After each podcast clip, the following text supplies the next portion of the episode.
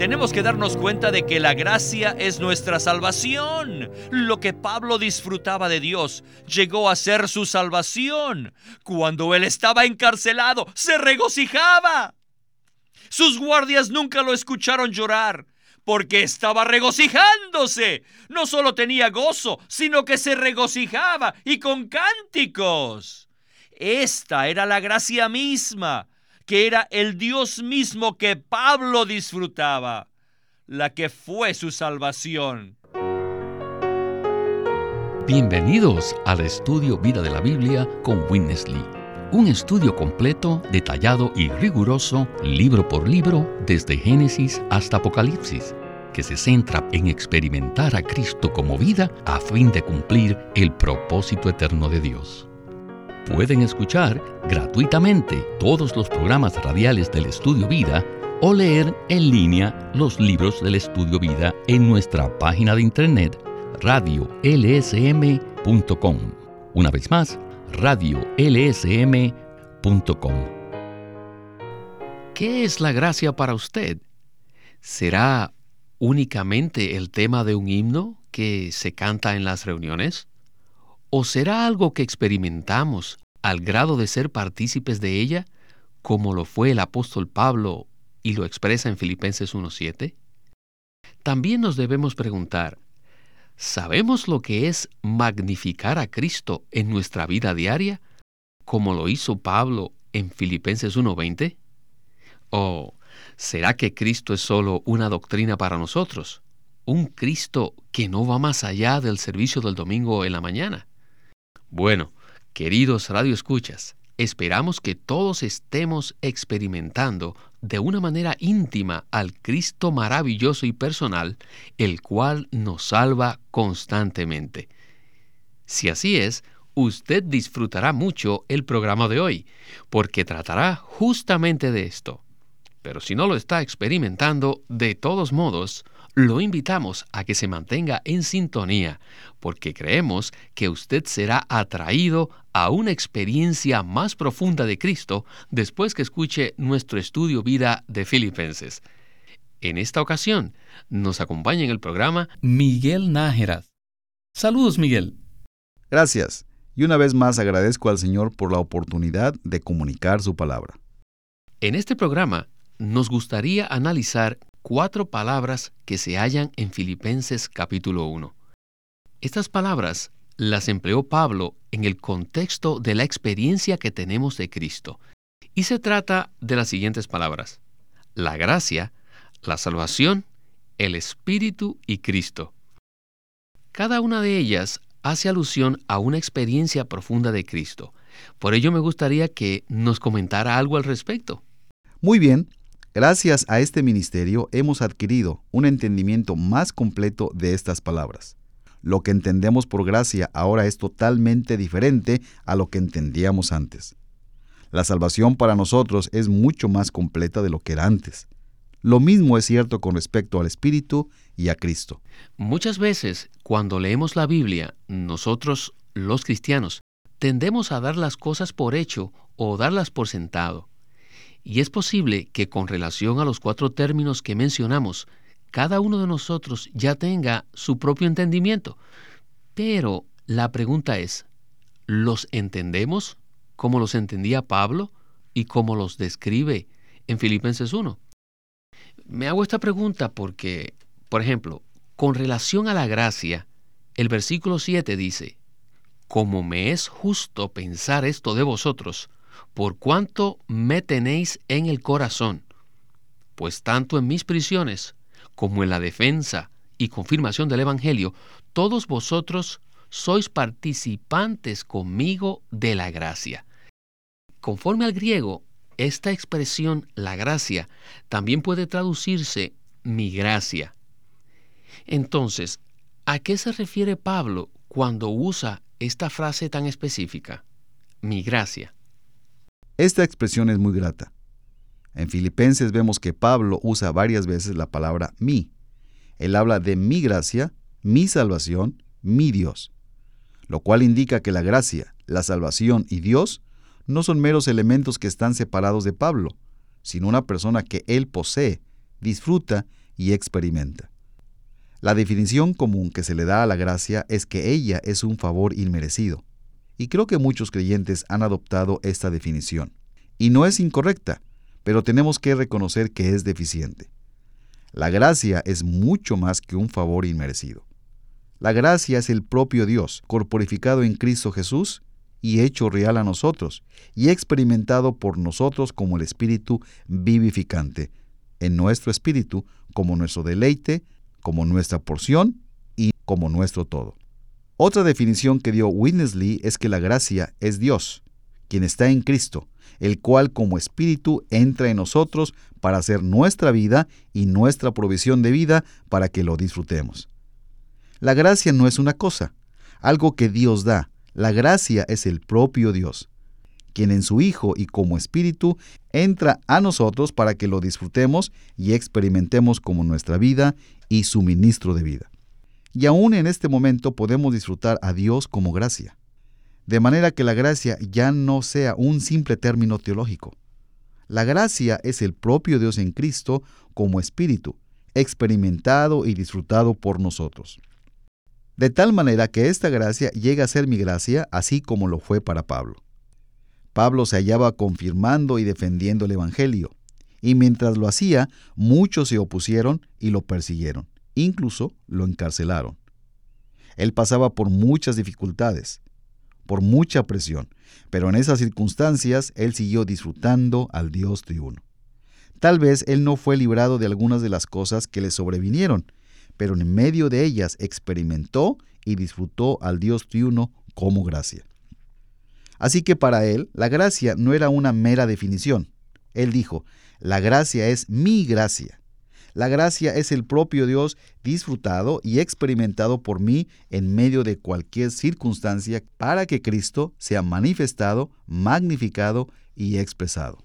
Bueno, comencemos el primer segmento de hoy en el cual Winnesley hablará del proceso que Dios tuvo que pasar para llegar a ser esa gracia íntima, personal y tan deleitosa.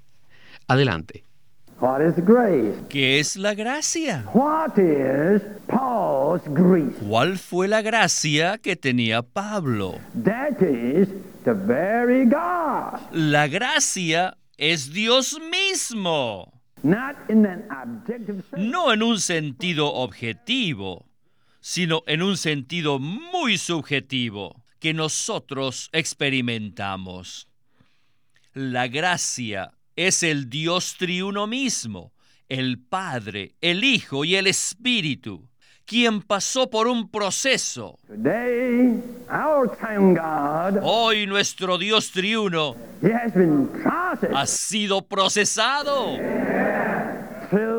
Y él ha sido procesado mediante la encarnación, la crucifixión y la resurrección. Antes de su encarnación, Dios no se había procesado. ¿Quién puede negar el hecho de que la encarnación fue un proceso? No fuese un proceso. Y la crucifixión, que conduce a la resurrección, la cual conduce a la ascensión. ¿Quién puede negar que todos estos sean procesos? Él está aquí, se ha preparado para que ustedes y yo lo recibamos y lo disfrutemos. Esto está muy claro. Bueno, hermano Miguel, el hermano Lee acaba de presentar un concepto y unos términos con los que quizás no estemos familiarizados. ¿Por qué entonces no nos habla de esa expresión, el Dios que se ha procesado, y de cómo esto se relaciona con participar de su gracia?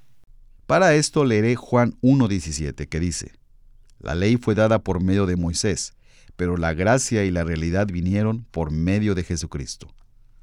La ley fue dada por medio de Moisés, pero ésta no tenía vida. La ley es un testimonio de lo que Dios es, pero no puede hacer nada por nosotros, sino manifestar nuestra condición. Pero la gracia es una persona, alguien maravilloso es Dios, el Dios triuno que viene a nosotros, que viene a nosotros para que lo experimentemos y lo disfrutemos.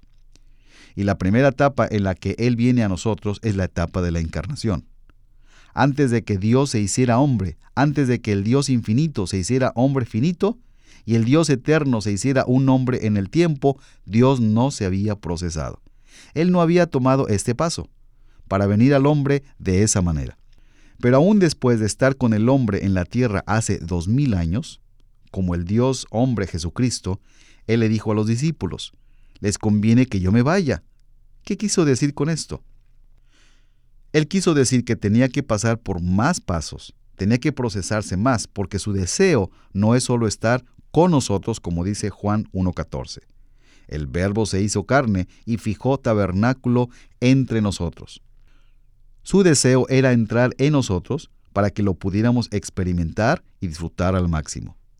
Esto es gracia. Este es el Dios trino procesado, quien pasó por diferentes pasos de un proceso. Él ya no era un Dios lejano, sino un Dios que podemos experimentar en nuestra vida diaria. Así que la encarnación era parte del proceso, lo mismo que su vida humana, su crucifixión, su resurrección y su ascensión.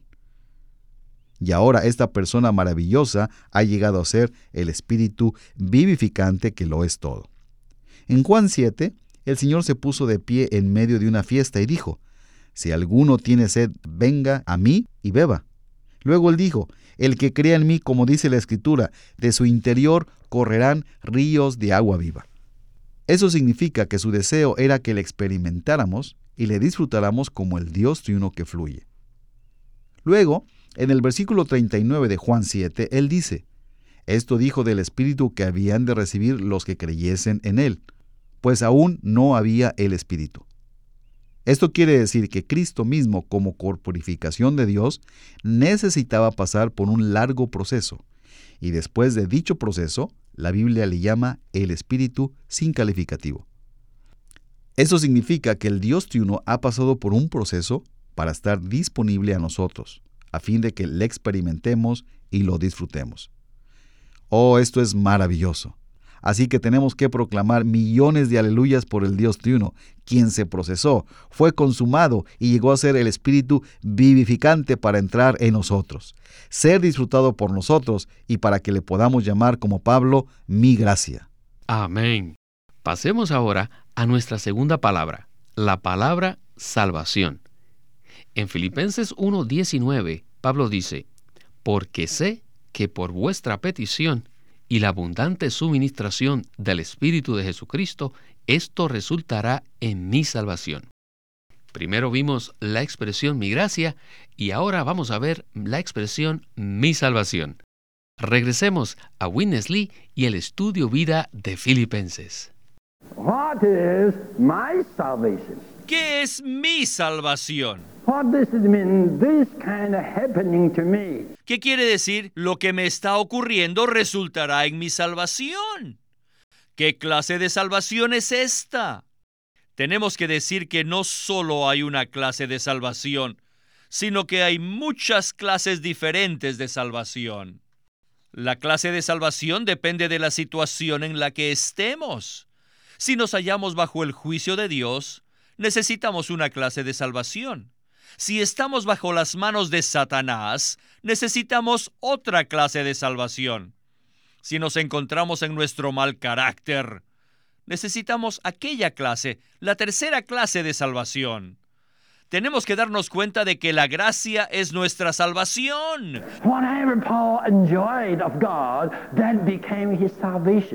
Lo que Pablo disfrutaba de Dios llegó a ser su salvación. Cuando él estaba encarcelado, se regocijaba. Sus guardias nunca lo escucharon llorar. Porque estaba regocijándose. No solo tenía gozo, sino que se regocijaba y con cánticos. Esta era la gracia misma. Que era el Dios mismo que Pablo disfrutaba. La que fue su salvación. Esta es su salvación. Él dijo, esta es mi salvación. Y esta salvación que es mía es la gracia misma. Quien es Dios, Dios mismo como mi disfrute.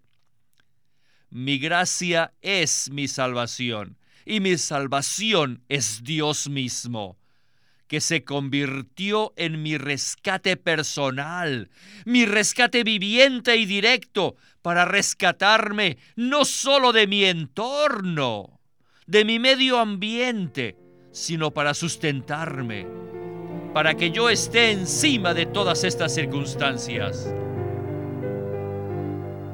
Cuando Pablo escribió esto, ciertamente ya había sido salvo por muchos años.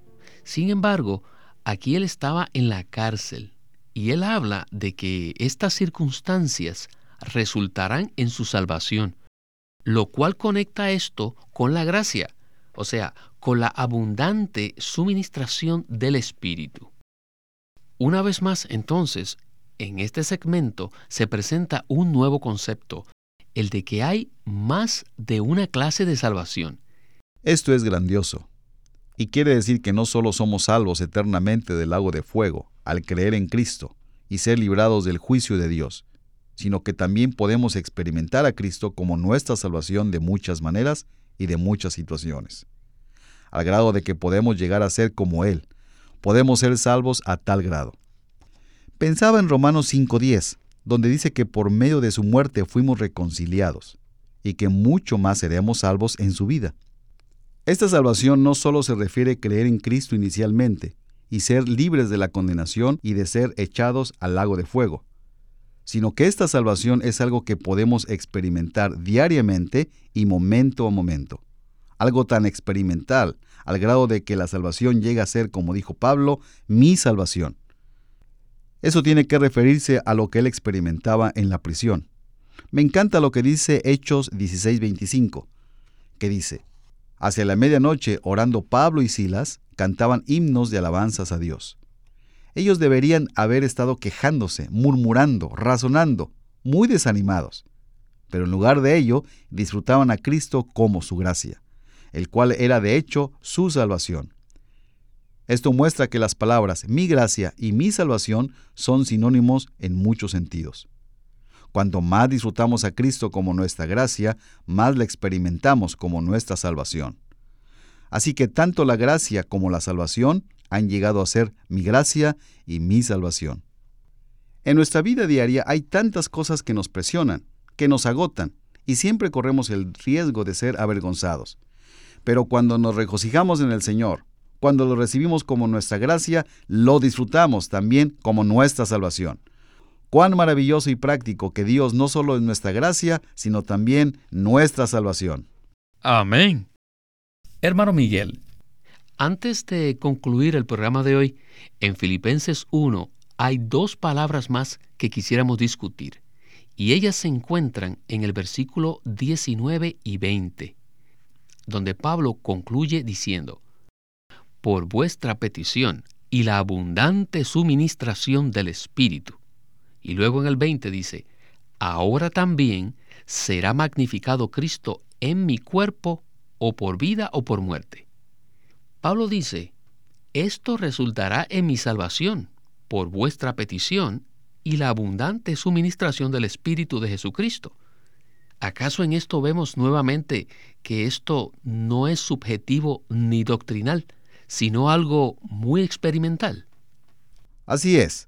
Por lo general pensamos que si fuéramos encarcelados, lo que pediríamos a Dios es que nos saque. Pero Pablo no oró de esa manera. Él simplemente disfrutó al Dios triuno en esa situación.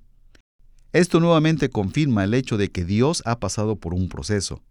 Él ha tomado muchos pasos para que hoy pueda estar disponible a nosotros como el Espíritu vivificante maravilloso. Cuando creímos en Él, Él entró en nosotros y ahora este Cristo maravilloso como espíritu está en nuestro espíritu. Y lo único que necesitamos ahora es disfrutarlo. La Biblia presenta que la mejor manera de disfrutar a Cristo, que es el Espíritu que está en nuestro espíritu, es invocar el nombre del Señor. Queremos animar a todos los que escuchan este programa a que invoquen el nombre del Señor. Sea que vayan en su auto, si están en la cocina o en cualquier lugar donde se encuentren, que simplemente digan, oh Señor Jesús, Señor Jesús. Incluso podemos expresarle nuestro amor diciéndole, Señor Jesús, te amo. En 1 Corintios 12 dice que la manera de disfrutar a Cristo como Espíritu es invocar su nombre. Así que Él llega a ser nuestra gracia, nuestra salvación. Todos estos términos son intercambiables y aluden al Dios triuno, a quien como Espíritu lo podemos disfrutar. Pablo no estaba en la cárcel llorando ni lamentándose, tampoco estaba ahí en silencio. Él se regocijaba en el Señor. Él estaba ahí alabando al Señor, invocando su nombre, no para que lo sacaran de la cárcel, sino para disfrutarlo como su suministro interior, para que no fuera avergonzado. En el versículo 20 dijo que su esperanza era no ser avergonzado. Ser avergonzado implicaría estar en estas circunstancias y no regocijarse en el Señor, sino permanecer en nuestro miserable yo. Tal vez hemos sido avergonzados de esta manera en algunas circunstancias, pero gloria al Señor que podemos arrepentirnos y podemos volvernos a este Cristo maravilloso, quien está en nosotros como el Espíritu, que nos provee y nos suministra todo lo que necesitamos el cual es nuestra gracia y nuestra salvación. Pero es necesario que ejercitemos nuestro espíritu invocando su maravilloso nombre. Señor Jesús, te amo. De esta manera tal vez no seamos salvos de nuestras circunstancias, pero sí seremos salvos en medio de ellas y experimentaremos a Cristo. Aleluya. Entonces, en este contexto, Pablo no oraba para que lo liberaran de la cárcel, sino para recibir un espíritu que lo suministrara. ¿No es así? Así es. Y como resultado de disfrutar a este espíritu, esta abundante suministración fue que él vivió y magnificó a Cristo. Como resultado del encarcelamiento de Pablo, él dio testimonio de Cristo, incluso algunos prisioneros fueron salvos. Quiera el Señor que esta sea nuestra experiencia, no solo tratar de escapar todo el tiempo, sino antes bien, que disfrutemos a Cristo en las circunstancias mismas en las que nos encontremos, para que vivamos a Cristo y demos testimonio de Él. No cabe duda que Pablo encontró el secreto de vivir. Él no solo ejerció su fe para que se le sacara de la desagradable situación en la que estaba, sino más bien él pidió experimentar a Cristo. Queridos radioescuchas, este es un secreto que todos debemos aprender sin importar en qué condiciones nos encontremos. Bueno, hermano Miguel, se nos terminó el tiempo. Muchísimas gracias por haber estado con nosotros. De nada, hermano.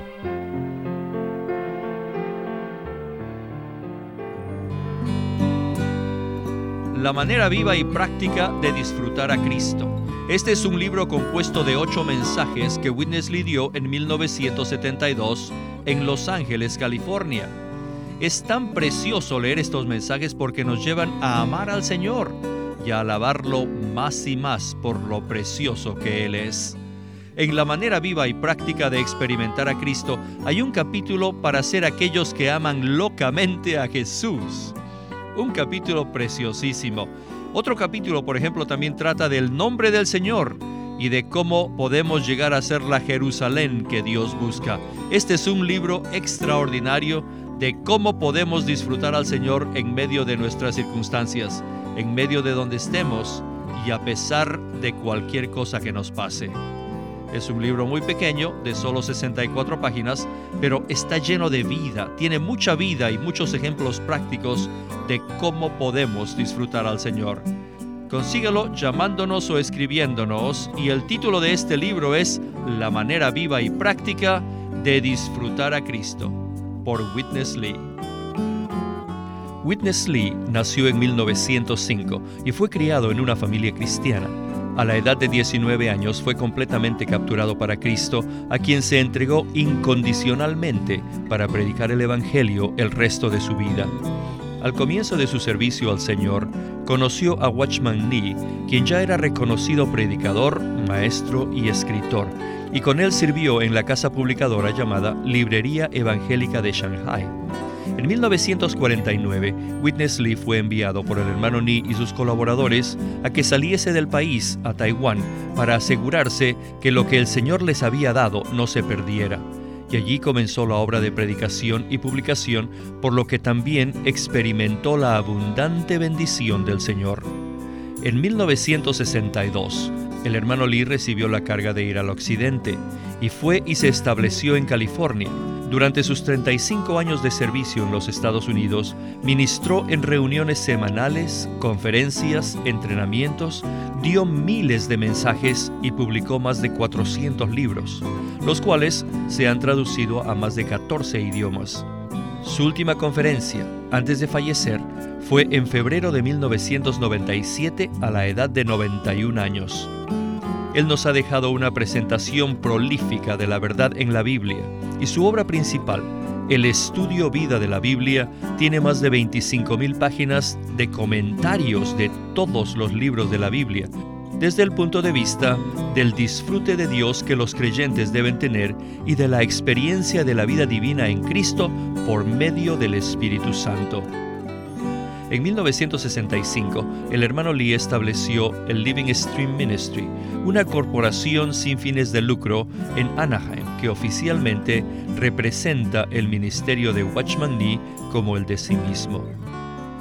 Watchman Nee llegó a ser cristiano en la China continental en 1920, a los 17 años de edad, y ese mismo año comenzó a producir sus primeros escritos.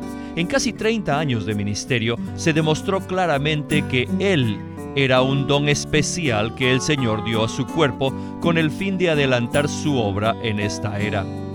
En 1952 fue encarcelado por su fe en Cristo y permaneció en la prisión hasta su muerte en 1972. El estudio Vida de la Biblia es una producción de Living Stream Ministry que presenta el ministerio de Watchman Nee y Winnesley. Queremos animarlos a que visiten nuestra página de internet libroslsm.com Allí encontrarán los libros impresos del ministerio de Watchman Nee y Witness Lee, la Santa Biblia versión recobro con sus notas explicativas y también encontrarán folletos, himnos, varias publicaciones periódicas y libros en formato electrónico. Por favor, visite nuestra página de internet libroslsm.com. Una vez más, libroslsm.com llámenos a nuestro teléfono gratuito 1-800-810-1149. 1-800-810-1149. Además, si desean, pueden comunicarse con nosotros enviándonos un correo electrónico a estudiovida.lsm.org. Una vez más, estudiovida.lsm.org.